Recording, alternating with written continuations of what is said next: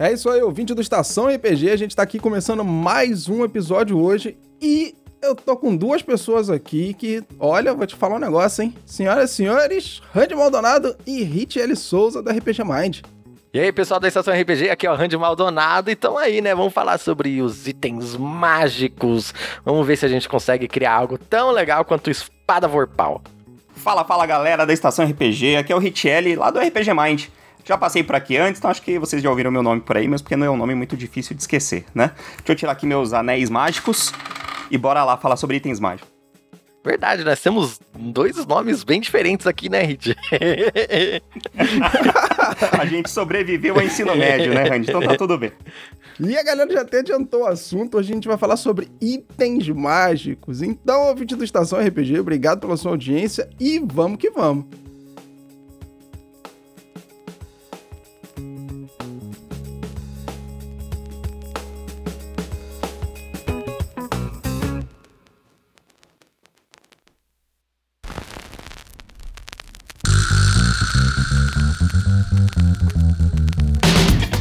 Começando agora mais um Estação RPG.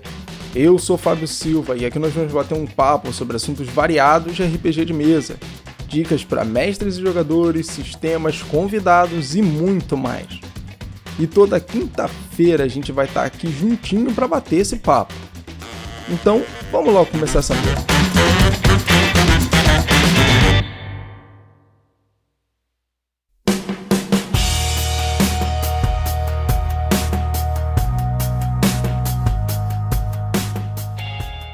Então é isso aí, ouvinte do Estação RPG. A gente tá aqui para começar mais um episódio hoje e a gente vai falar sobre itens mágicos. E claro, tem duas pessoas aqui que são especialistas nisso, principalmente, óbvio que a gente tem que falar aqui, né? Randy Maldonado, porque é por conta da caverna dos tesouros. Bem-vindo, aventureiros. é, isso aí, isso aí. Pra quem não conhece, o Randy Maldonado ele é host do podcast de mesa, né? Que encerrou as atividades dele, mas eu ainda acho que ele vai fazer a pegadinha do malandro, vai voltar ao podcast assim, ó, como quem não quer nada, ah, é, é, de repente, entendeu? E no podcast de mesa tinha um quadro lá que era o Caverna dos Tesouros, onde o Randy Maldonado apresentava itens mágicos e pedia também para os convidados apresentarem itens mágicos novos, diferentes, ou coisas que gostassem muito, que de repente pudessem implementar dentro do jogo. Então, claro, que você pode falar melhor disso do que eu, né, cara? É, isso aí, a ideia era essa, era falar de itens mágicos, que é uma das coisas mais legais do D&D, de qualquer RPG de fantasia medieval. É você ter. Mano, cara, eu lembro... Acho que eu lembro até hoje do meu primeiro item mágico poderoso, né? Porque Caraca. a gente ganha ali uma poçãozinha de cura, a gente ganha um pergaminho, né, Hit? É legal, é legal, não é? Eu não vou nunca dispensar um pergaminho ali de bola de fogo, alguma coisa assim. Mas quando você ganha o seu item mágico que, que o Messi até falou, vou, vou pensar isso daqui, ó, pra esse personagem aqui. Ali eu lembro que foi um, um machado que tinha três pedras preciosas. Eu acho que eu já contei essa história em algum lugar, não lembro aonde. E uma vermelha, uma amarela e uma verde que é, ele funcionava tipo aquela magia augúrio, que dava para saber, prever uhum. o futuro um pouquinho, alguma coisa assim. E eu chamava ele de Machado Semaforal, cara, muito legal. Semaforal. Semaforal. É porque se, se, tivesse tudo bem, ficava verde. se tivesse tudo ruim, vermelho. Então era o Machado Semaforal. muito bom. Tu lembra, Hit, do primeiro item mágico que você conseguiu no jogo de RPG? Cara, eu lembro. Eu lembro. Era mais convencional, eu nunca tive um item mágico assim tão diferentão, ou feito especialmente, sabe? Isso como jogador, eu nunca, nunca passei por essa sensação. Eu procuro dar isso aos meus jogadores, é, que eu acho legal pra caramba. Você não joga, você só fica mestrando? é. Tá aí um problema, tá aí parte do problema. Achamos o problema. Mas eu joguei muito tempo com Samurai, né, em D&D terceira edição. Legal. E, oh, maneiro. E ele tinha uma katana mágica especial, né, era, era tipo... Assim, foi feita para ele, mas não era tão diferente o item. Mas quando tinha uma mecânica de Kiai, né, do samurai, de dar mais, mais ataque, mais dano e tal, tal, tal. E a katana Sim. reforçava isso com o grito de Kiai que ele dava. Então, é, eu lembro muito desse item porque eu usei muito, ele ficou muito vinculado à característica do meu personagem. Então, isso também marcou bastante para mim. Maneiro, maneiro. Eu acho que eu sofro do mesmo problema do Hit. Eu acho que como jogador, eu nunca tive um item mágico e tal, não. Porque geralmente quando eu jogo, eu, eu mestro, né? Então, agora que eu tenho passado a jogar mais. é porque o pessoal convida, a gente joga. Então, agora isso tem acontecido mais. Mas o primeiro item mágico que o jogo eu dei pros jogadores, né? Já que eu não ganhei item mágico até hoje. Ninguém foi bonzinho comigo assim. Foi era, eu lembro que foi a primeira aventura, a grande campanha que a gente fez e tinha uma armadura tal, que ele era. Tinha alguma coisa a ver com a questão de fantasma, eu não lembro do lore direito da parada. Mas cada parte da armadura tinha um poder diferente e tal, e a primeira parte da, que eu dei para os jogadores foi uma perna e a perna ela dava como se fosse um movimento a mais no dentro do combate. Oh, da hora. Então assim, não era uma parada tipo, ó, oh, né, absurda pra caramba, mas era maneiro. A outra parte da perna fazia voar, então, mas era maneiro, era maneiro. Mas ganhar eu nunca ganhei, não. Realmente nunca ganhei. A armadura não. chamava Exodia. é, quase, quase. Nessa época ainda não tinha Yu-Gi-Oh! não, mas a, a ideia já era quase a mesma, entendeu? Já, era, já tava, o plot já tava ali. Eu é que não quis investir e tentei ficar rico. Infelizmente. Infelizmente não deu, mas tudo bem, não, a gente Não foi dessa vez. É. Não foi ainda. Mas, cara, vamos aproveitar que a gente tá falando disso, a gente já tá falando aqui de D&D, de terceira edição, e vamos...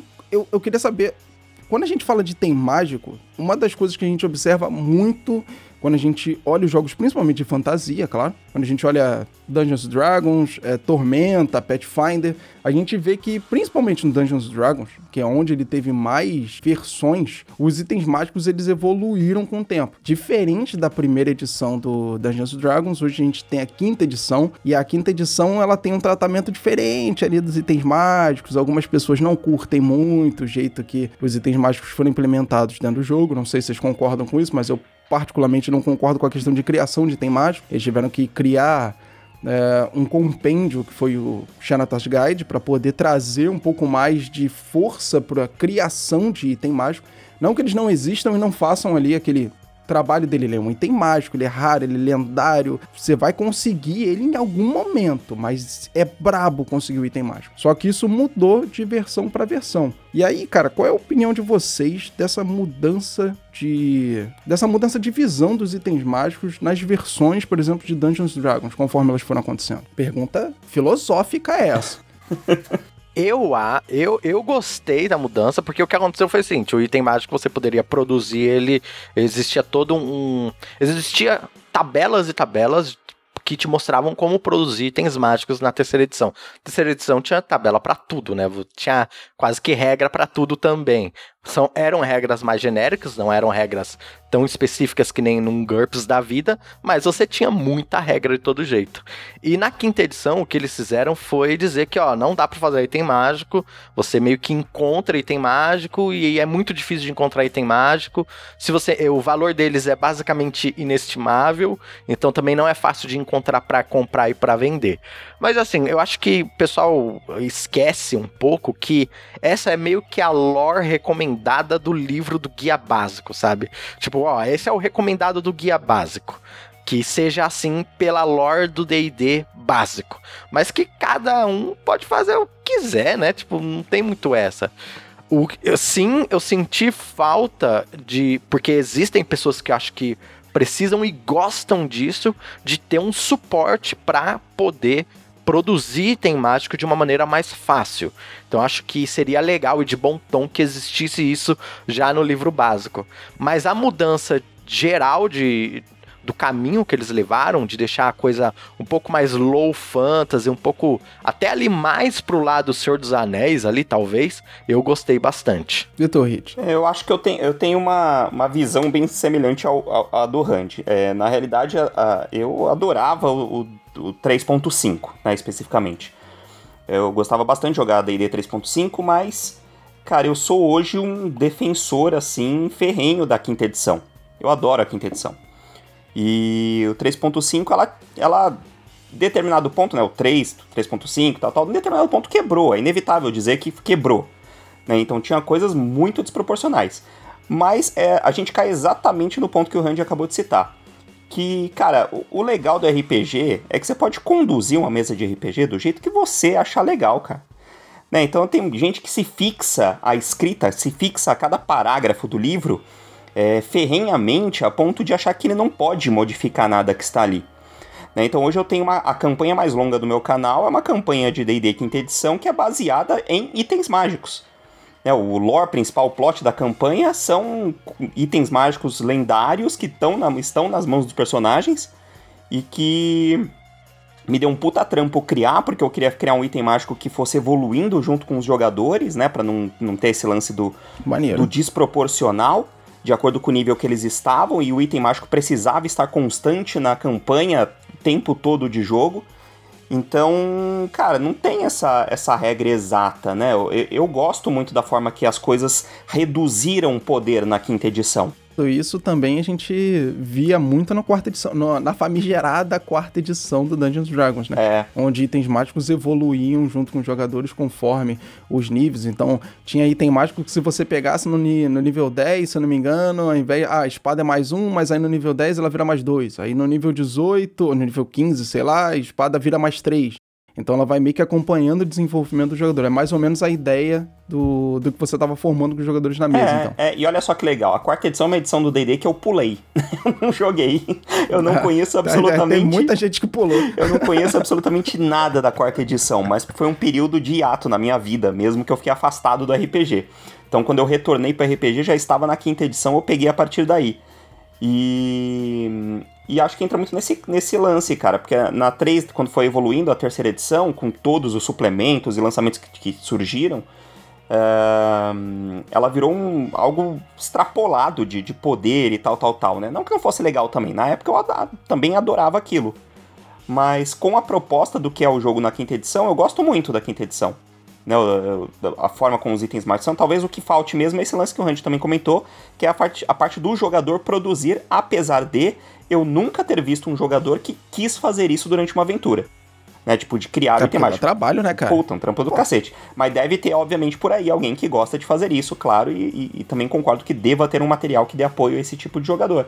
Uh, que possa criar o item mágico dele durante o jogo, durante a aventura, durante a campanha e por aí vai.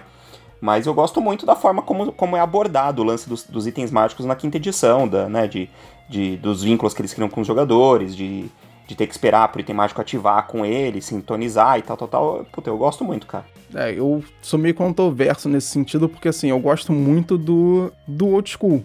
Eu gosto muito do. E o old school via o item mágico como um item extremamente raro. Não tinha item mágico sem um lore envolvido nele, não tinha um item mágico sem que você passasse por alguma coisa que fosse assim muito difícil para poder conseguir ele. Não tinha uma maneira de criar item mágico, não tinha isso, até porque mecanicamente falando o jogo não era tão afetado, pelo menos na, até ali, né, naquele quesito o jogo ele não era tão afetado mecanicamente por isso. Hoje em dia o jogo já é mais afetado mecanicamente por conta disso. Então, a Porém, por outro lado, eu já curto também essa questão de criar itens mágicos. Eu sou muito fã, por exemplo, do cenário Tormenta 20. Tormenta 20 dá muito pra gente. Não a questão de você criar itens mágicos. Você pode criar itens mágicos? Pode. O inventor, que é a classe que tem dentro do Tormenta 20, ele pode criar. É, o único, é a única classe habilitada para criar item mágico. Ele tem um custo absurdo pro inventor. Mas você também pode criar itens modificados. Então você pode pegar uma espada que, sei lá, foi o seu avô que te deu e ele está na sua família gerações e você quer transformar aquela espada e também buildar em cima do personagem. Ou seja, eu tô jogando com os meninos a aventura heróica. Que saiu do, do, do Tormenta 20. Eu fiz um paladino, meu paladino tá buildado em, em, em crítico. No nível 7 ele ele crita com 15. Ó o combeiro aí, pareceu. Entendeu? então, não queria falar nada, mas deu uma combadinha assim de leve. de levezinha, de levezinha, de levezinha. Mas, então, é, é, meio controverso o que eu tô dizendo, né? Porque eu gosto muito da questão de não ter essa. de ver o item mágico como uma coisa muito rara, mas também gosto da questão de criar itens e mas modificar sabe, itens. Sabe, sabe que não entra numa. Não entra numa controvérsia, Fábio. Por quê? Uh, porque isso é muito explícito de que o, o RPG ele é legal para jogar com a proposta da mesa que você está jogando. É. Então Uhum. talvez você seja um cara que jogue como eu jogo. Se a mesa que eu estou jogando tem isso facilitado, tem essa proposta, pô, eu acho legal pra caramba. Se a mesa que eu estou jogando não tem isso facilitado, é um negócio mais, mais raro e tal, tal, pô, eu entro naquilo também e aquilo também é legal pra caramba, entendeu? Eu concordo. Não só concordo, como eu também tento me adequar à mesa que eu tô jogando. Porque se depender de mim, o item mágico vai ser visto como era visto no old school. Agora, tem mesa, tem pessoas que eu vejo que não tem como. Eu tô jogando com os meninos do, do podcast Aventura, no Bosque e a Luz, que a gente tá postando agora no podcast também, que é do Tormenta 20.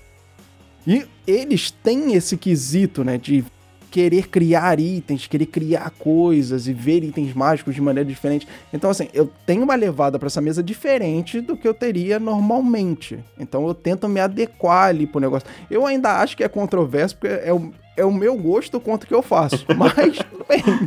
Porque se a gente for pensar assim, é, rispidamente, todo item mágico tem um lore. Né? Então alguém criou aquele mesmo uma espadinha mais um bosta que um cara tipo deixa normal numa mesa, né? Ah, aquela espada foi criada por alguém, foi imbuída com magia por alguém, né? Então tem um lore envolvido ali, tem um porquê que deve ter sido criado e etc. Mas também para falar desse lance que, que de, de, controvérsia, eu, por exemplo, tô jogando na aventura que o Léo, na campanha que o Léo tá mestrando pra gente no canal, eu tô jogando com Artífice.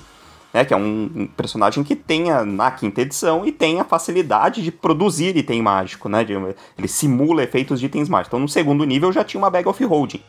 Né? Então tem. Meu Deus. É, o Artífice consegue fazer, ele produz fácil, entendeu? Minha nossa. Só a Bag of Holding. É, mas depende também da proposta de cada mesa. E uma coisa que eu achei legal que você trouxe, te falando sobre a lore do item, né? A lore do item, ela às vezes acontece quando você acaba conhecendo o item, tipo, ah, o personagem derrotou um anti para pegar uma adaga, entendeu? Então já tem uma lore ali, aquela adaga ela vai ter um poder sentimental de trazer o personagem, trazer o jogador e a mesa para aquele momento do lembra quando a gente derrotou esse anti por causa disso, disso, disso. Às vezes, naquele momento aquilo não era nem muito importante. Mas aí, às vezes, o Messi pode pegar esse gancho lá na frente falar: Ah, mas na verdade isso era uma outra coisa, entendeu? Então, a lore, ela, ela pode não só surgir na hora em que o item aparece, como ela também pode ser construída conforme as aventuras que o personagem for ter com aquele item. Então, se ele pega um item novo que não tem lore nenhuma, só uma espada mais um, mas com aquela espada mais um ele faz um monte de coisa legal, ela ganha uma lore com esse personagem, entendeu? Então ela não é mais uma espada mais um, ela é a espada daquele personagem que fez aquilo. Legal, sim, sim. Faz todo sentido. Concordo plenamente. Ainda digo mais, em algum determinado momento o mestre pode chegar e dizer assim, não, então, vocês fizeram a aventura do Anti, droparam lá uma espadinha mais um. Show de bola. Agora vocês estão numa outra aventura. Só que essa criatura, lembra aquela espada do Anti? Ela só morre com essa espada aí, ó. É, então, entendeu? Você pegar os ganchos e aproveitar, puxar, é isso aí. É porque, assim, um item mágico ele é uma possibilidade, cara, muito grande de, de envolver uh, algo diferente na proposta da, da aventura, né? Porque uhum. uh, todo jogador, isso acho que acontece com todo mundo mesmo, eu nunca vi ninguém que funcionasse de forma diferente, uh, é louco por loot, né? Então a maioria dos jogadores estão lá desesperado por loot.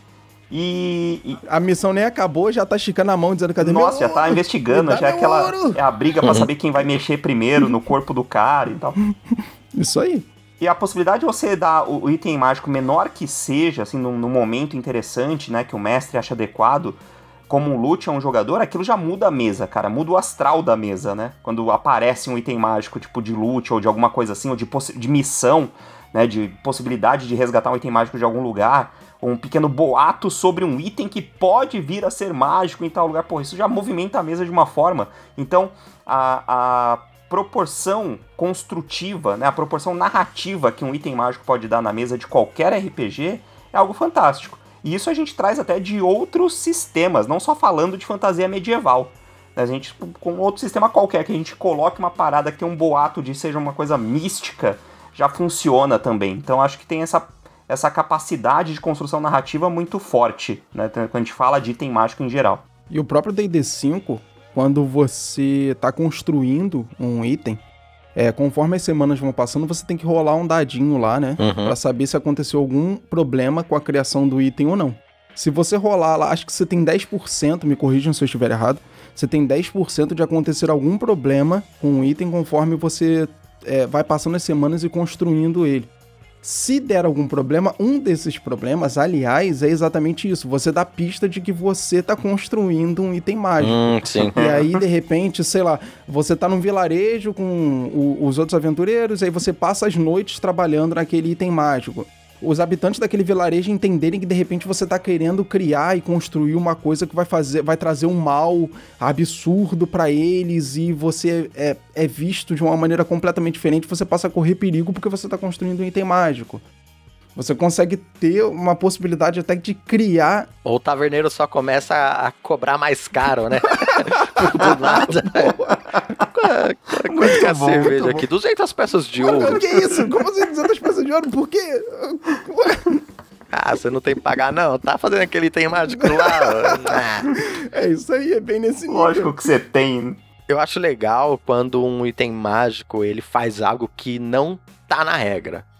Por é exemplo, um, um clássico, tem um clássico que é a espada Vorpal mesmo, que eu falei no início. Ela faz a- um efeito mágico que não tá na regra. É, se você tirou um crítico, ela corta uma cabeça. Entendeu? Não, é, ela, você não vai jogar um dado, não vai ter teste, não vai ter nada. Ela corta. A habilidade dela é, é uma cabeça se separa do corpo. Essa é a habilidade, entendeu? Você olha Avenger, né, do, do Paladino, porque nunca É. erra, não é isso? É, e você É, vai então, atacar né? e você vai acertar. É a mesma coisa. Tem, tem umas coisas assim que eu acho interessante, sabe? É, tem umas coisas galhofas, né? Tipo aquela cola que cola qualquer coisa do mundo e aí você nunca mais consegue tirar. É, mas eu acho legal quando você vai desenvolver um novo item, ou até utilizar um item que já existe, você pensar nisso também. É, qual a função que você quer que o item desenvolva na sua mesa, sabe? É para dar mais dano? É para deixar um personagem mais forte? É para deixar um personagem mais versátil? Ou é pra criar um efeito único na mesa, entendeu? Tem que.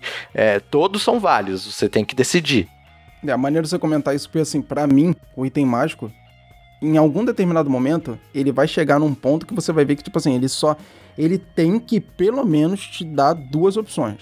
A primeira é fazer alguma coisa que o personagem ou que aquele grupo faz com uma vantagem melhor do que eles fazem, ou fazer uma coisa completamente diferente. Então, ou ele vai dar uma vantagem realmente para aquele personagem, para aquele grupo, como, por exemplo, a espada lá que o Bilbo Bolseiro usou. No, ah, ele encontrou uma espada, que aquela espada era matadora de orcs, se eu não me engano, né? E aí ela brilhava de azul sempre que um orc chegava perto, mas ele também podia usar a espada é, como se fosse light. Então, se ele estivesse Uhum. num lugar muito escuro, caraca, eu não tô enxergando nada. Ele pega, ele puxa a espada, a espada brilha no escuro e ilumina para ele. É uma coisa completamente diferente do que ele faria normalmente. Ele não conseguiria Uhum. fazer aquilo ali se ele não tivesse a espada. Então, pra mim, o item mágico ele tem que ou ele faz uma coisa ou ele faz a outra coisa, mas ele tem que pelo menos tocar nesses dois pontos. Mas, não, eu, eu concordo. Por exemplo, quando eu é, desenvolvi os itens que estavam na campanha lá, que tá, que tá sendo streamada, né? A gente tá tendo o arco final da campanha já.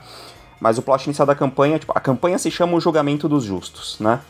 E o plot da campanha era com base em quatro artefatos lendários que, que na mão de- das pessoas, né, os aventureiros que portassem os quatro artefatos juntos, formariam o que foi chamado de Concílio dos Justos, né? Então, nesses quatro artefatos, desses quatro itens mágicos, eu tinha que dar a habilidade para eles de formar um julgadores e executores, né? Juízes e executores. Então, o que, que eu fiz? Eu fui tentar montar um, um conjunto de itens que daria a possibilidade desses, desses quatro aventureiros, ah, primeiro, descobrir a verdade de alguém, né, para ter a capacidade de julgar alguém, né? Então eles tinham que ter controle mental, zona da verdade, coisas nesse sentido. Ahn, outro seria do executor em si. Então, por exemplo, eu tenho uma espada lá que num determinado nível, né, porque eles vão evoluindo, ah, a quantidade de cargas que ele tem, né, e gastando uma quantidade de cargas, a espada ela mata uma pessoa sem dar a possibilidade de Uhum. ressurreição. Né, então ela é como se ela absorvesse a alma, a essência, né, da pessoa. E aí tem um escudo, que é basicamente de a defesa do Concílio dos Justos, né? Então ele tem a possibilidade de gerar maior defesa pro grupo todo, não só pro indivíduo, né? E um cinturão, que o cinturão é, é mais genérico, assim, mas ele dá buff geral pro grupo todo também. Então eram quatro artefatos que, que eles vão subindo de nível, porque eles vão subindo a quantidade de carga possível de se gastar, e a cada quantidade de carga ele faz coisas diferentes. E quando juntos, para dar essa essa característica de grupo, né, de concílio, eles aumentam a proficiência dos Olha, personagens maneiro. diretamente. Então, cara, era, era um, um, um, xadrez, assim, né? Um, vários fatores diferentes que eu queria intercalar com esses artefatos para que, quando unidos, eles funcionassem né, como grupo. Então, é, é, essa possibilidade. E, e isso eu acho bacana. Eu acho legal explorar esses conceitos de itens mágicos, entendeu? Então, é, é que nem a gente tá comentando até. Então, é legal ter uma espadinha mais um no grupo? É, super legal. Mas ter um item diferente que faz outras coisas, que envolve as características do personagem, que o mestre pensa diretamente para os personagens, isso é assim, eleva o nível de, de inspiração para os jogadores jogarem com aquilo de, de outra maneira, assim, acho muito legal também. Foi legal você ter criado esses quatro itens e ter pensado tanto no, você pensou tanto neles funcionando em conjunto quanto eles funcionando separados, nas melhorias mecânicas que eles iam trazer, porque eles também trazem aumento de proficiência, e trazendo aumento de proficiência, eles auxiliam na rolagem do, dos jogadores, ou seja, conforme eles vão evoluindo, isso vai entrando na mecânica do jogo e vai meio que ajudando também a balancear essa matemática que também é jogar Dungeons Dragons, porque também tem isso, né? Exato, é e todo o efeito que eles fazem por serem itens mágicos. Maneiro, são vários pontos sim, sim. dentro do, da mesma coisa. Fazendo um jabazinho aqui, pessoal, tem um episódio lá do PDM que é sobre itens, que é um episódio inteiro sobre isso. É, que eu me aprofundo um pouquinho mais né, em algumas ideias que eu tive. E eu acho legal essa ideia do item evoluir junto, que o Hit trouxe para a mesa dele, porque você consegue aproveitar alguns jogadores que gostam muito de criar uma lore muito pessoal pro, pro personagem. Tá? Às vezes, sabe, que nem você falou, ah, eu tenho a espada que era do meu pai. Pô, legal pra caramba isso, sabe? E aí você chega no nível 10 e a espada do seu pai é um cocôzinho que não serve mais para nada. Tipo, poxa, aí fica chato, né? Você perdeu, você perde a essência daquele personagem. Então, o, na mesa ela tem que entender qual que é a proposta que o jogador tá querendo o personagem dele, tem que ser conversado isso e tem que ser alinhado às expectativas e o que é possível fazer ou não. Porque é legal o cara que, né, tem a espada do pai dele lá, que sei lá, então dá uma quest para ele transformar ela em algo mágico, sabe? Dar uma quest para algum deus abençoar aquela espada, fazer alguma coisa para ela evoluir junto com o personagem, né? É legal, é interessante. Tá, e esse é um comentário bem legal fazendo isso, duas coisas, né? A primeira, a gente não deixa o jogador simplesmente catando o item e jogando o item fora. Ah, eu tenho espadinha mais um. Ah, beleza, mas aí eu matei outro bicho lá. Tem espadinha mais dois. Joga a espadinha mais um assim por cima do ombro, né? Fora. É. E bota a espadinha mais dois agora. E ah, conseguiu uma mais três. Joga mais dois por cima do ombro fora. E agora é a mais três. Ele não fica com essa coisa de reciclando o item, bem dizer. É porque aí vira um Skyrim, né? Vira você é. tem uma espada lá, é. você derrotou metade dos chefes do jogo. Só que aí você encontra uma melhor para enfrentar o último mestre. E eu que sou uma pessoa que tem essa coisa meio de interpretar personagem até em jogo de videogame, eu fico, caramba, mas eu passei o jogo inteiro com essa outra espadinha aqui. Eu vou trocar ela só agora, no final. Ah, não, vou Sim, ficar com essa pô. que é pior mesmo, sabe? Não, a espadinha nova te cura, a espadinha nova dá mais não sei quanto de acerto, a espadinha nova não sei o quê. Aí não tem como você dizer assim, é, não vou trocar não, vou ficar com a antiga. Aí, não tem como, entendeu? É. é maneiro fazer isso, embasar no lore, criar uma aventura. E a outra parada que eu ia falar que é legal é fazer isso, é criar aventuras próprias para esses itens mágicos. Seja para busca ah, de é um item mágico, ou para melhorar um item mágico, ou porque uma criatura só morre se você. É, se ela for ferida por um item tal. Então vocês têm que ir buscar essa, esse item para poder matar a criatura. E isso é muito maneiro porque dá uma possibilidade muito legal de aventura e de jogo. E em cima do que? De item mágico. Olha que maneiro. Ou seja, no final você sabe que se ninguém morrer, óbvio, se não rolar aquele TPKzão bonito. não, sacanagem. se ninguém morrer, claro, vai ter um item mágico lá maneiro pra caramba. E depois disso eles ainda vão ter que ir lá matar a criatura. Entendeu? Que era o objetivo principal do negócio. Uma coisa que os narradores em geral têm que tomar cuidado é, são monstros e NPCs inimigos, principalmente com itens mágicos. Porque tem que ter em mente que um monstro com item mágico, além dele ser mais poderoso e mais difícil de ser derrotado e tudo mais, se os jogadores derrotarem ele, eles têm que ter a possibilidade de pegar o item mágico deles para eles, entendeu? Não, não dá para você falar, ah, o item mágico quebrou, o monstro caiu em cima da, da espada dele e quebrou Virou, a espada dele. Sumiu. é, tipo. Acabou a bateria. fazer, né? sabe? Por isso você tem que. é, acabou a bateria. Você tem que medir bem, tem que ter uma parcimônia ali. Tem que ir na maciota, como diria o Toguro. É verdade, cara. Tem que tomar cuidado com isso, porque o jogador já vai ficar logo de olho. E se eu matar esse maluco, eu vou pegar aquela espada ali pra mim e não vai ter. Não vai ter choro, não vai ter vela, irmão. Vai ficar pra mim e já era.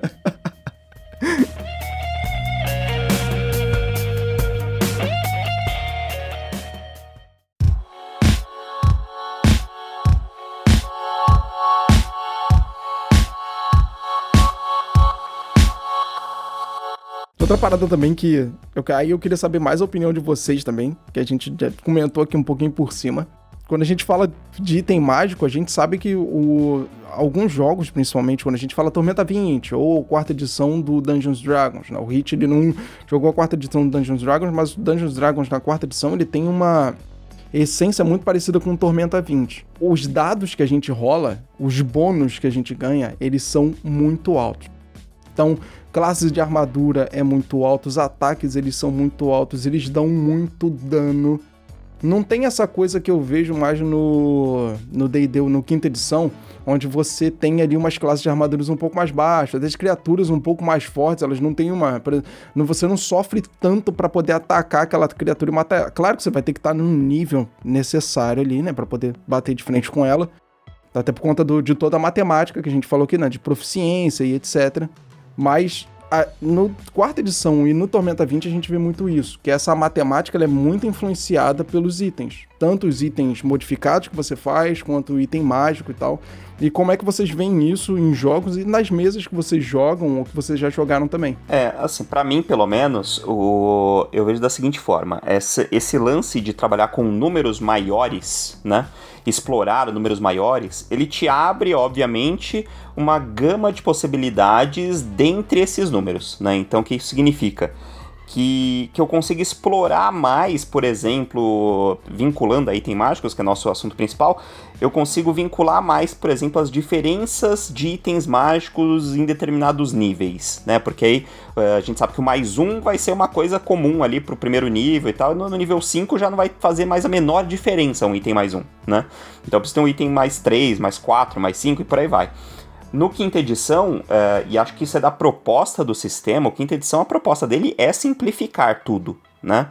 Então ele traz essa mecânica que é, também é mais simplificada. Então os números são menores, com a possibilidade de você ter ali menor quantidade de cálculos, maior facilidade de equilíbrio entre as lutas. Tanto que uma, um lance da quinta edição é que uh, os monstros, né? E aí a, gente entra no lance de, de, de balancear combates, etc. É que, uh, por exemplo, você tem um, um boss, um super mega boss. Vou usar de exemplo a maldição de Strade, oh, tá? Pra quando o Hunt tá jogando oh, comigo lá. spoiler. o Trum tá lá na nossa mesa de maldição de Strade na RPG Okay. É, o Strade, por exemplo. O Strade é um boss incrível, né? Psicologicamente, uh, dramaticamente falando. Ele é um prato cheio para quem gosta de, de drama no RPG, né? Uh, só que se eu coloco o Strade sozinho no meio de um grupo de quinto ou sexto nível, ele morre. Eles moem o Strade. Muito bom saber então, disso. É... que bom saber disso. Então, já fica de dica. Se alguém está mestrando a maldição de Strade, não coloque o Strade sozinho no meio de um grupo. Porque isso é um lance, uma ideia que alguns, alguns mestres têm de fazer. Ah, não, quero colocar como o Strade é fodão, eu vou pôr ele sozinho lá na galera. O Strade jamais anda sozinho. Esse é o lance.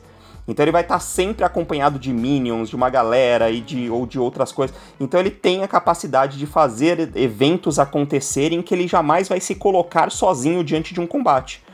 Então isso tudo precisa estar ali acompanhando né, o sistema do jogo que você está fazendo. Então, nesses outros sistemas que têm números maiores, mais exorbitantes, essa diferença é gritante, então não acontece. Porque eu coloco um boss lá que tem um modificador de ataque mais 50, num grupo de quinto nível, os caras. E ele tem HP lá nas alturas, né? o cara. O grupo vai ficar batendo no dedão do pé dele ali para sempre e ele esmaga todo mundo. Né? Então isso é algo que na quinta edição não possibilita, por exemplo. Né? Mas vem desse lance que a gente tá falando da proposta do jogo em si, né? Que tá sendo abordada. Eu sinto que esses jogos, eles têm uma herança muito assim do videogame, sabe? Muita uma herança desses JRPGs, dessa pegada assim do computador, do videogame. O que eu não acho ruim, acho legal e vai depender da mesa que você tá, se essa é a vibe dela, se é isso que vocês querem ou não, sabe? Não tem muito o que falar, depende da vibe do que você quer jogar no momento. Se a sua vibe é essa de trabalhar builds de equipamentos com itens mágicos para conseguir somar números e conseguir achar um caminho no meio de um labirinto de informação e matemática para fazer funcionar, o que é sim muito divertido, então você vai, entendeu? É, os dois, os dois jeitos são muito válidos. Então aí vai a pergunta para vocês, ó. Vamos usar o quinta edição mesmo como base. E é o seguinte, imagina que a gente tem aqui, sei lá, é, vocês têm um grupo com quatro jogadores de 15 nível. Se eles não tiverem item modificado, criado, item mágico, vocês acham que isso vai afetar o quanto a mecânica e a matemática do jogo para eles poderem prosseguir na, nas aventuras? Sem você ter que nerfar, sem você ter que nerfar boss. Acho que vai depender do mestre, depende do, na, do narrador é e da aventura é que ele que tá propondo. Logo, sem você ter que nerfar boss, sem ter que adaptar se fosse, boss e nerfar. Se fosse eu mestrando, se fosse eu narrando pro estilo de jogo que eu jogo, certo? Ah. Eu, na minha aventura, a aventura do Randy lá, tem que ter item mágico, senão não rola. Senão é, sai da mesa, né? Não, não, não, não, jogando, eu mestrando, entendeu? Entendi. Os desafios que eu coloco uhum. pros meus personagens, eles exigem que eles tenham auxílio ali de alguns itens mágicos. Principalmente, aí vai uma coisa muito da minha opinião, que é os personagens que não são capazes de realizar magia. Então o cara que tá jogando com guerreiro, eu acho de muito bom tom dar um item mágico para ele fazer algo diferente de ataco com a minha espada, entendeu? Sim. Eu acho interessante isso, porque o mago ele já tem ali a, a diversidade dele de fazer coisas diferentes e de, sabe, de ter ideias diferentes. Às vezes o seu person... o seu jogador ali que escolheu o guerreiro depende do porquê. Às vezes é porque ah, é um jogador iniciante para ele se, se sentir mais confortável, ou é porque ele simplesmente está cansado de jogar de mago, sei lá. Eu ainda acho que é de bom tom ele ter mais alternativa de fazer algo um pouco diferente do que a classe que é sim muito mais simples do que outras fazer, entendeu? Não sei, Hit, você acha? É, não, eu também. Eu tenho, eu tenho essa visão também, cara. Que nem, é, é, a, a, minha ideologia de jogo de RPG bate muito com a do é, Randy. Por assim, que então vai ser difícil. Né, Hit, mano? É, a exato, primeira vez exato. que eu vi o Hit mestrando, eu falei, nossa, cara, esse cara faz tudo meio parecido comigo, assim, que legal. é verdade, ele até comentou comigo na né? falou: Meu, eu jogo muito parecido com você. Então vai ser difícil você ver a gente discordando de alguma coisa. ainda não, não captei nenhum ponto assim que eu discorde do Randy uh, em relação a RPG. Mas eu concordo com isso também. Depende muito da proposta, claro que tá ali na mesa. Mas assim, só para ser um pouco de advogado aí de, de, de do, do, sistema, uh, se os jogadores não se incomodam, né, de não ter item mágico, eu acho que, por exemplo, um grupo todo de 15 nível, uh, contra o boss que for, contra o que for, não, não altera muita é. coisa dele ter item mágico ou é, não. não altera entendeu? não. O jogo é, a, a, possibilidade de força dos personagens, a capacidade destrutiva, digamos assim, do personagem, não muda muita coisa. Ele não ter um item mágico. É, depois do, o depois do décimo nível são... ali, os personagens ficam muito fortes. Muito imortal, né? É, tipo, uh -huh. tem muito disso. Então dá trabalho você matar um grupo acima de décimo nível no DD. Né? Tem que ter recursos na manga aí para você conseguir fazer isso. Então acho que entra muito nisso. Os itens mágicos, e exatamente isso vem de encontro a tudo que a gente falou até agora que principalmente para níveis altos, por exemplo, os itens mágicos, eles não podem ser simplesmente itens que somam ataque e dano. Sim. Né? Eles têm que ser itens que façam outras coisas, para mudar um pouco a mecânica da sua mesa, para agregar coisas criativas à sua mesa e por aí vai. Como o lance do guerreiro que o Hunt falou, né? Então vamos dar a possibilidade do guerreiro fazer outras coisas, né? Então uh, tem que vir muito disso. Então, assim, mecanicamente, não tem item mágico? Não muda muito tem item mágico, é, eu acho que fica mais divertido. Basicamente, entendeu? sabe uma coisa que é legal de pensar? O seguinte, pensa que todo aventureiro de D&D é um super-herói. Do, do mundo de fantasia, entendeu? Tem as pessoas comuns e o aventureiro que tem níveis, ele é um super-herói. O nível 1 é um super-herói muito fraquinho, e conforme ele vai ganhando nível, ele vai se tornando realmente um super-herói ali. Os itens mágicos são os gadgets, sabe? São as relíquias que esses super-heróis encontram nas aventuras, as tecnologias que eles desenvolvem. Se você pensar nisso, jogar pro mundo de quadrinhos e pensar que o guerreiro é só um Hulk da vida e que você pode dar um item mágico nele para ele é, usar a magia patas de aranha e ele virar tipo uma mescla ali de Hulk e Homem-Aranha, entendeu? Fica mais fácil até de você fazer essas analogias e entender para onde você tá indo. Então, pelo que vocês estavam me dizendo, eu já estava entendendo mais ou menos que a resposta de vocês seria essa. Mas era mais para ter o quesito do seguinte, principalmente pro ouvinte que tá acompanhando a gente aqui e ouvindo tudo que a gente está dizendo em questão de item mágico, etc. É justamente para esse jogador, quando ele criar o personagem dele, ele não pensar ou ele ter a, a ideia na cabeça dele de que ele não precisa, no nível 1 do personagem dele, pensar assim, não, porque eu preciso de uma espada que tenha mais tanto de acerto, porque a minha espada tem que dar uma margem, tem que diminuir a minha margem de ameaça de crítico, porque a minha espada ela tem que ser elemental, ela tem que ser, ou seja, você não precisa disso tudo, ter toda essa mentalidade quando você cria o personagem, para poder fazer com que ele seja um personagem bom, tanto pra, na aventura que você está jogando, o que você criou, que você goste dele e mecanicamente ele não atenda a expectativa conforme ele vai subindo de nível dele. Uhum. Claro que tem uma classe ou outra que faz uma coisa diferente. Ah, um, o exemplo que você deu, o guerreiro. O guerreiro é o porradeiro do negócio, meu irmão.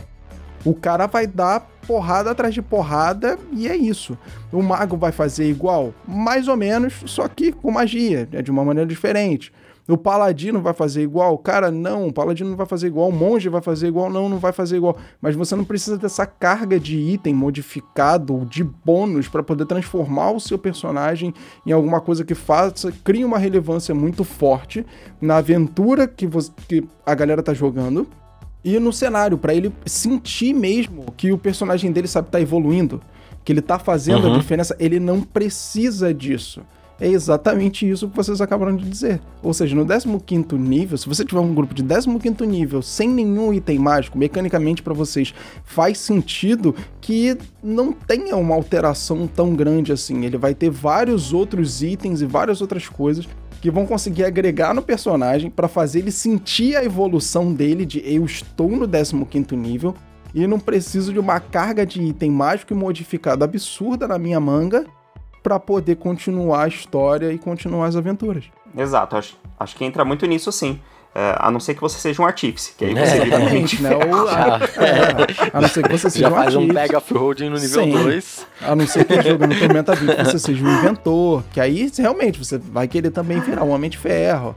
Fora isso, cara, não tem necessidade disso aí acontecer. Mas acho que é mais uma herança, cara. Sabe o que é uma herança? Uh, principalmente quem jogou terceira edição. Uhum. Eu vejo um pouco assim, né? Pelo menos o contato de experiência, o know-how que eu tive aí de, de experiência com contato com os jogadores, isso é meio herdado da terceira edição. Então era comum na, na terceira edição a gente criar o personagem já escolhendo qual item mágico ele ia ter. Né? Você já vendo ali qual item mágico eu quero, né? Então, ó, daqui, ô mestre, esse daqui eu gosto desse daqui. Você já escolheu o item mágico, já deixava ali pro mestre te, te, te dar ele durante Não, o jogo. Você criava né? o personagem nível 20, você falava, ah, eu já sei qual talento que eu vou pegar em tal, tal nível, já para criar a minha build, entendeu? Porque era a proposta daquele é. jogo, que é a proposta muito mais parecida do Pathfinder e do Tormenta também. Você já pensa na Sim. build e você tem que começar a build do começo. Não, não tem pra onde correr. Você tem um caminho ali que você tem que seguir. Exato, exatamente. E aí não dá pra encaixar esse raciocínio de criação em quinta edição, por exemplo. Então vai muito exatamente isso, da proposta do jogo que você está escolhendo e da, da, da mecânica que você vai utilizar.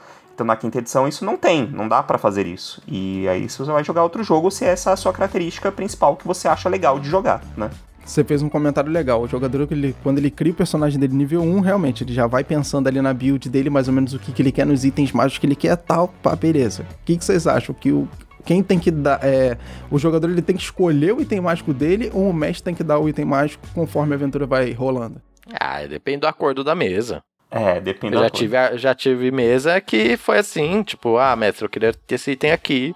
E beleza, e já teve outros que o mestre desenvolvia itens, ou que rolar, ou que falava, ó, aqui, nesse jogo aqui, é tudo aleatório. Então, toda vez que vocês encontrarem um item mágico, roda na tabela, vocês vão ganhar o que aparecer. Esse sou entendeu? Tem, depende da proposta Pro- da achei- mesa. pronto, agora eu consegui. Achei a primeira divergência entre um e outro. Boa. agora sim, agora fala, gente. Vamos, agora vai. Não, não, não, não, não necessa- não necessariamente, porque assim, É brincadeira, tá, É, gente? É eu brincadeira, gosto é muito brincadeira, do- calma. Não, relaxa. eu gosto muito do caos, né? Eu gosto muito do caos. Né? Tanto que é, eu, eu amo a tabela de magia selvagem do feiticeiro, né? Ah, mas assim, depende muito, como o Hunt falou, depende muito do acordo de, de início, né? Do acordo social ali da mesa. Porque não adianta você estar um jogador, tá com um jogador na sua mesa que tem uma expectativa gerada em torno de um item que ele quer muito que o personagem dele tenha, e eu vou lá e dou um item completamente diferente pra esse cara. Né, esse cara vai ficar desmotivado, ele vai ficar. vai achar o jogo chato, vai de repente falar que você tá narrando mal, que você tá narrando errado e coisas assim. Então depende muito desse sentido. Então no começo da mesa, e, e- e a maioria das mesas que eu trabalhei assim, eu tinha um tipo de aventuras rápidas que ia fazer, one shots, que o cara já tinha um item mágico, eu fazia a proposta pros jogadores. Falava, o que vocês acham da gente pegar os itens aleatoriamente? Vocês acham legal? Vamos rodar no dado? Que item vocês têm? Os caras falam, ah, legal, beleza. Se os caras entram na brincadeira, maravilha. Os caras falam, ah, não, eu tava pensando já no negócio. Eu falei, tudo bem, eu, eu vou ceder. Porque eu não vou obrigar esse cara a randomizar o item que ele quer pro cara ficar frustrado e, e jogar de, de mau grado ali, né, durante a aventura. Então, o ponto inicial é que todo mundo se divirta por igual. E não só né? o item que o jogador quer, mas que o mestre quer também. Às vezes o mestre tenta desenvolver ali um arco legal pro, pro jogo que vai combinar com a história e precisa de tal item mágico ali pra funcionar, entendeu? Então, às vezes é, é, é metagame e é o que eu falo, o metagame é normal, né? É comum a gente realizar metagame, ele faz bem pro jogo, ele tem que ser utilizado. É só saber utilizar ele de uma forma que seja positiva. Eu, particularmente, concordo com tudo que vocês disseram, principalmente com a parte de eu gosto de caos.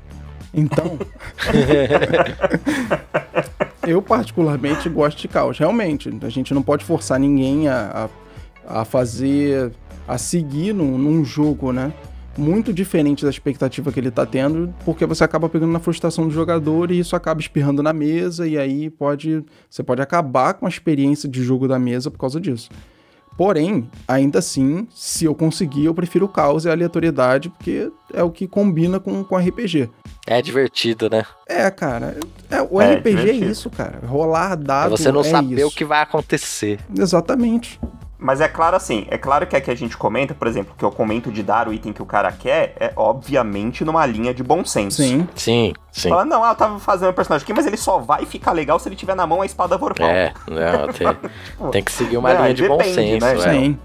E outra parada que eu acho legal também, que você, por exemplo, o Randy comentou, é dar o item mágico pro, pro personagem e tal, em determinado momento ele vai conseguir aquele item ali, mas, cara, gerar alguma coisa em cima da- desse item, gerar alguma coisa em cima dessa história, porque senão, pô, cara, não vai adiantar, vai, pro jogador, vai valer muito mais a pena de dizer assim, ah, consegui no mercado, sei lá, comprei numa barraquinha de item mágico uma espada mais três. Ou então não, entendeu? Matei um, sei lá, um dragão filhote, peguei a escama dele fiz uma espada mais três de, de, uma espada mais 3 de escama de dragão.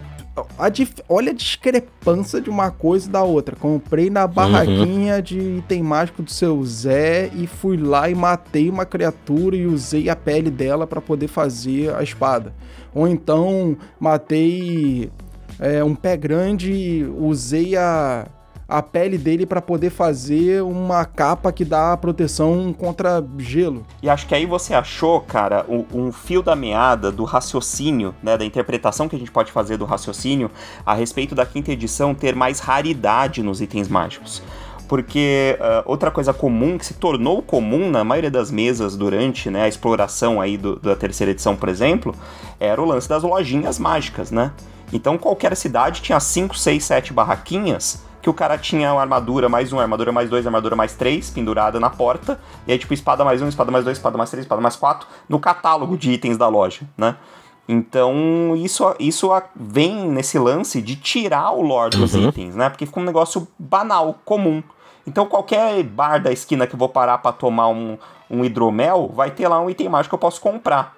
Então, isso banaliza o critério da coisa. Eu acho que essa proposta da quinta edição de, de dar raridade para os itens mágicos e você não encontrar mais lojas de itens mágicos tão comuns por aí, uh, é nesse, nesse sentido. Então, quando o cara encontra um item mágico, porra, é aquela emoção de encontrar um item mágico, entendeu? Porque não é algo que eu vou comprar em qualquer esquina. Não é só eu juntar dinheiro para ter. Né, tem, e aí é óbvio que o mestre tem que saber conduzir a situação para isso acontecer também, que é o que a gente já tá falando aí desde o início do papo. Né? E na quinta edição, para quem tá ouvindo a gente não sabe como é esse toda essa mecânica e esse quesito que o Hit está falando, por exemplo, para você poder criar um item mágico, primeiro você tem que ter a fórmula do item, Segundo, você vai ter que ter os materiais para construir aquele item. E terceiro, você vai ter que ter as proficiências necessárias para construir o item. Ou seja, é um apanhado de coisa para você fazer um item mágico. Dá trabalho, custa dinheiro, custa tempo, gera aventura. É, para poder buscar material e etc. Ou então, nessa, nesse quesito aí das barraquinhas, né? Ao invés das barraquinhas terem os itens mágicos, elas têm os materiais para você construir o item mágico.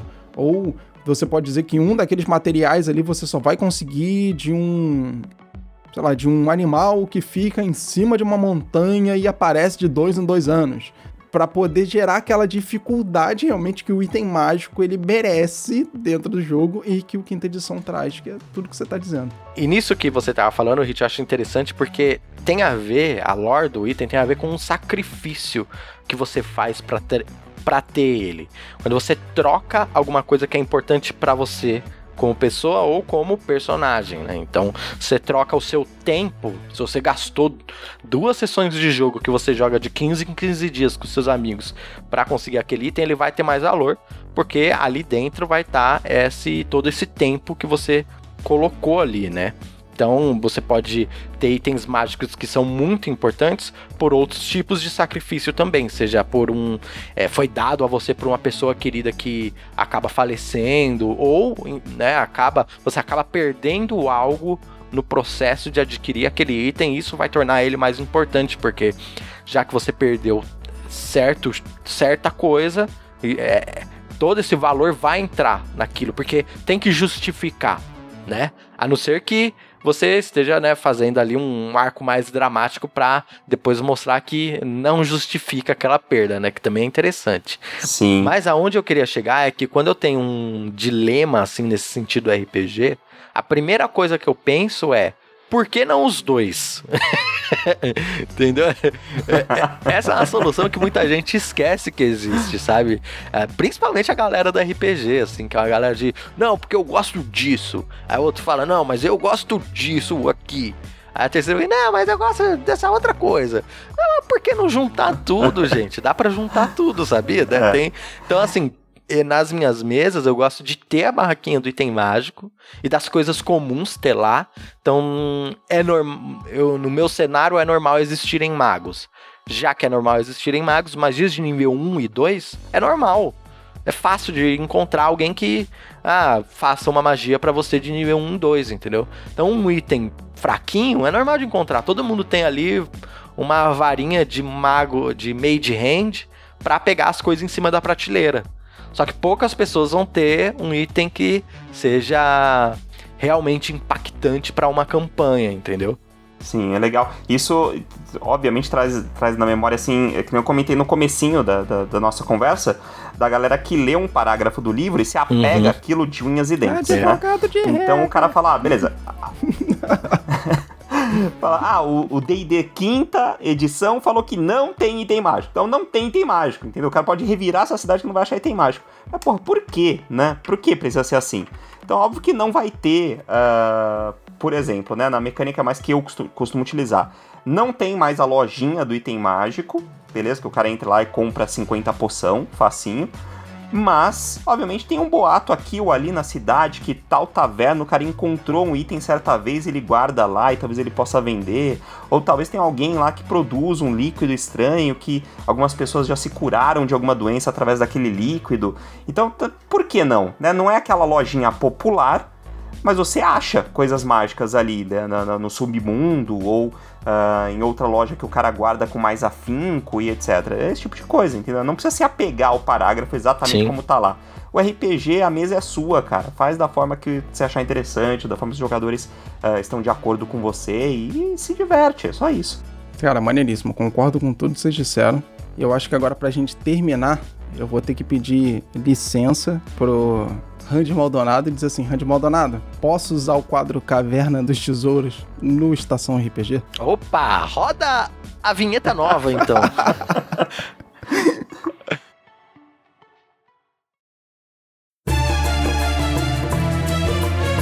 Tesouros além da compreensão.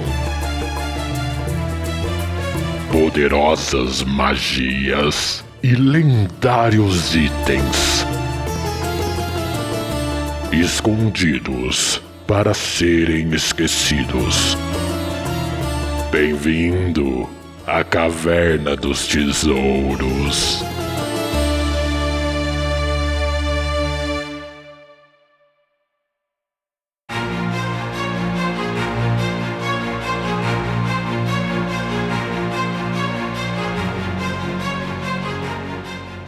Então, senhores, bem-vindos à nova Caverna dos Tesouros. E, claro, né, pedindo licença aqui pro criador original da Caverna dos Tesouros, que é o Randy Maldonado, host lá do podcast de mesa. Se vocês ainda não conhecem o podcast de mesa, dá um pulinho lá que tá show de bola. Então, senhores, vocês já conhecem a mecânica do negócio aqui, né? Por favor, primeiro Randy Maldonado, que é quem, claro, tem que dar as ordens aqui, né? Porque a Caverna dos Tesouros é dele, né? Então. Ah, aqui eu tô como convidado. Não, como mesmo assim, convidado. mesmo assim, mesmo assim, o dono da Caverna dos Tesouros é o Randy Maldonado, então Randy Maldonado é, faz uma amostra de item mágico pra gente, diferentão, com a sua cara maneiro, bem no estilo Caverna dos Tesouros, por favor. Tem um item mágico que eu tô pensando em utilizar numa mesa minha, se os meus jogadores uh, ouvirem esse episódio, pode ser até que eles levem um spoiler aí, mas qualquer coisa eu mudo depois. Então eu vou entregar isso aí para vocês. Que seria um. seria uma varinha com a capacidade de dar comandos, certo? Que nem a magia comando. Só que a magia comando, ela tem comandos uh, muito simples e bem definidos, certo? É pare, é, fale quais são todos os comandos, eu nem, nem lembro de cor, mas é pare, dê um passo para frente, coisas Largue assim. arma. Eu, eu tava que isso, é, eu tava querendo desenvolver uma magia de comandos um pouco diferente, mais voltado pra comédia, assim, sabe? Algo que conseguisse fazer o personagem em uma festa ali da aristocracia burguesa local tocar o terror na galera, criando comandos é, um pouquinho mais complexos, mas que não, não fossem super complexos, seguindo a linha aí do que eu gosto, que é criar itens que, não, que fogem do que existe na regra, sabe? Que não é soltar uma magia que já existe, é criar algo que não você não vai ter como consultar no livro, você vai ter que ver no item mágico ali. Então a ideia era ter uma varinha em que você conseguisse dar é, um comando curto para uma pessoa, um pouco mais complexo, é, mas que, que não fosse super complexo. Tipo, faça isso, isso e aquilo. O comando ele teria que ser algo físico, não pode ser algo subjetivo, como é com a magia sugestão, certo? Então o comando tem que ser algo para ele realizar fisicamente. Então pode ser é, dê um tapa na pessoa do seu lado, coisas do tipo, ou então comece a jogar Joaquim Pô com alguém, a, a, algo assim, entendeu? Esse é o meu pensamento. Só que, como sempre também, eu gosto de dar drawbacks nos itens. Então, sempre que você lança o comando na outra pessoa, ele pega em você também. Então, o, o item. Só que também o, o jogador não saberia disso. Isso é um item amaldiçoado. E você só saberia disso quando você utilizasse ele a primeira vez. Lembrando que a magia identificar não pega maldições. É, muitas vezes é, é, você pode dizer que ela não consegue detectar maldições, então não tem problema quanto a isso, certo? Então essa é a minha ideia, assim. É... Não pensei um nome para esse item, porque eu estava desenvolvendo ele para um dos meus jogos. E, mas eu tava pensando em utilizar ele numa sessão em que eles, os personagens teriam que entrar num grande conselho é, com vários magos, pessoas de ciclos arcanos lá. Então eu pensei em, em dar diretamente pro personagem mais caótico para ver o que rolava. Traduzindo para você, ouvinte, tá escutando a gente aqui agora, o comando mais básico que vocês podem usar com essa varinha é pare bote o dedo no nariz.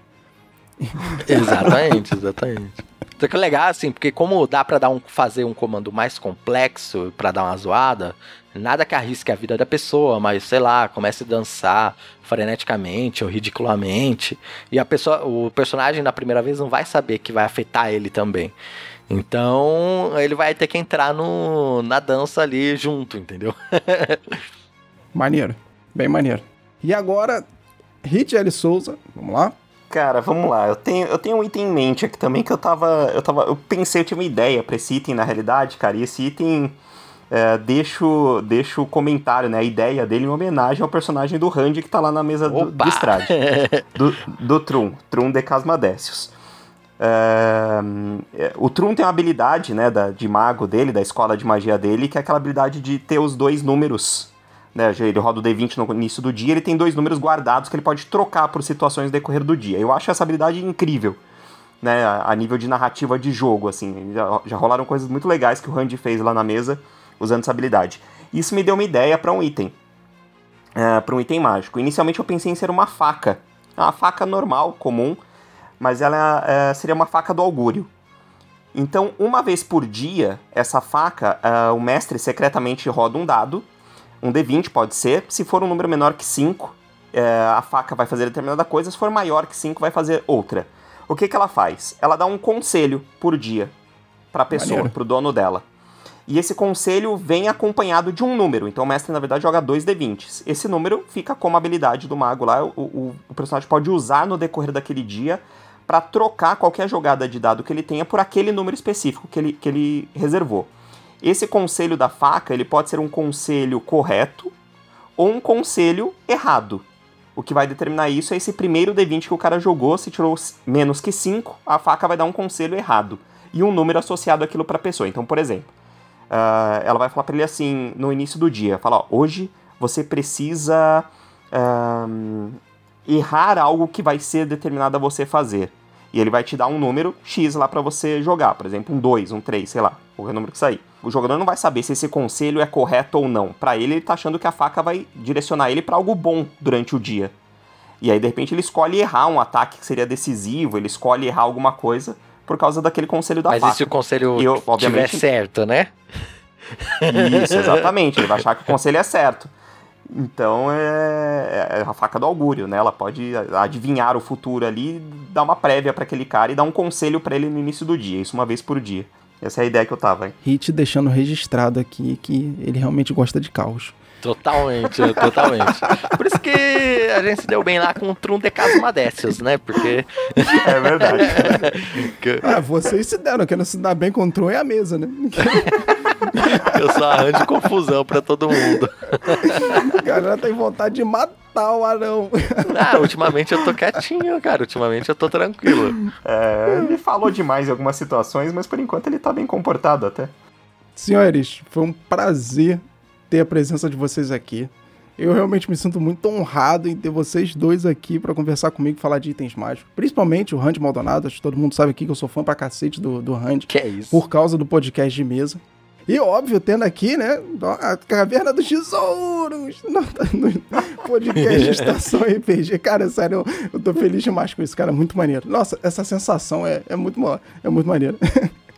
Obrigadão mesmo, cara, por, ter, por, por, vocês terem aceitado participar aqui e falar um pouquinho de, claro, desse amigo RPG, que a gente curte tanto, que a gente gosta tanto de itens mágicos. Então, deixa um recadinho pra galera, como é que a galera faz para poder achar vocês, é, as campanhas novas aí, ó, que já teve um burburinho aqui, a galera vai dar uns, umas informações maneiras aí, passa os contatos para todo mundo. Quem quiser me achar é arroba Randovski no Twitter e arroba Randovski Maldonado no Instagram e arroba podcast de mesa, tanto no Twitter quanto no Instagram. Tá? Vocês podem procurar o podcast de mesinha no seu agregador preferido. No momento ele está descontinuado, mas eu pretendo voltar com ele. Estou realizando gravações, né? Já viram aí a nova vinheta do Caverna dos Tesouros aparecendo primeiro aqui, exclusivamente. E mas, Caraca, é, que moral, hein? Mas conforme eu for conseguindo gravar e editar os episódios, eu vou lançando lá no feed de novo. Beleza? Tamo junto. Muito obrigado aí, Fábio. Também sou muito fã aqui do seu trabalho, Pô, Estação RPG. Pessoal super gente boa. Tô sempre ouvindo aqui os episódios.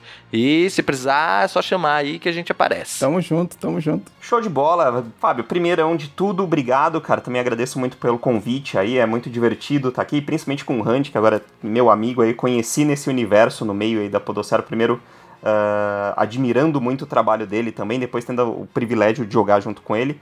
E, e agora associando ao Fábio também aqui, a galera do Estação RPG também chegando junto.